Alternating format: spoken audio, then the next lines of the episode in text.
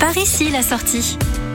Direction les Hauts-de-France et nous prenons l'autoroute 1, sortie 13.1, pour découvrir ce qu'il se cache derrière le panneau marron Albert dans la Somme. Mais d'où vient le nom de ville Albert? Serait-ce un hommage à Albert?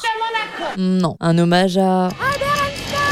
Non plus. Pour la petite histoire, jusqu'en 1620, la ville d'Albert s'appelait Ancre. Mais pour effacer le souvenir de ce nom qui rappelait celui de l'un des plus grands aventuriers de notre histoire, Concino Concini, Dernier marquis d'encre, Louis XIII donne à la ville le nom de son nouveau seigneur, son favori et grand fauconnier, Charles d'Albert, duc de Luynes. Située sur la route des invasions, cette cité a connu au cours de son histoire sept destructions complètes avant 1914 et à chaque fois, les habitants courageux l'ont rebâti. Albert est aujourd'hui appelé la ville aux trois clochers. La basilique Notre-Dame de Brebière, l'hôtel de ville et la gare constituent l'axe des trois clochers. Il faut évidemment en priorité s'arrêter devant la sublime basilique dont les Albertins et les Albertines sont très fiers.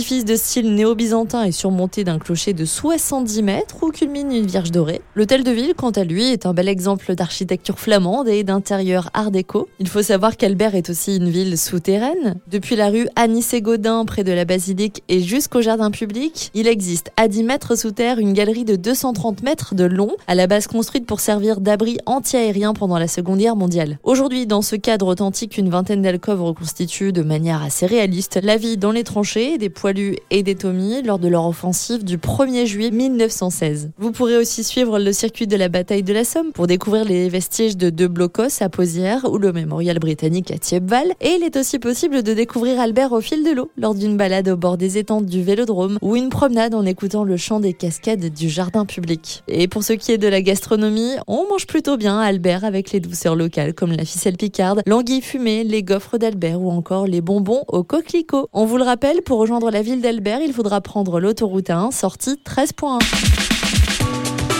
Retrouvez toutes les chroniques de Sanef 177 sur sanef177.com.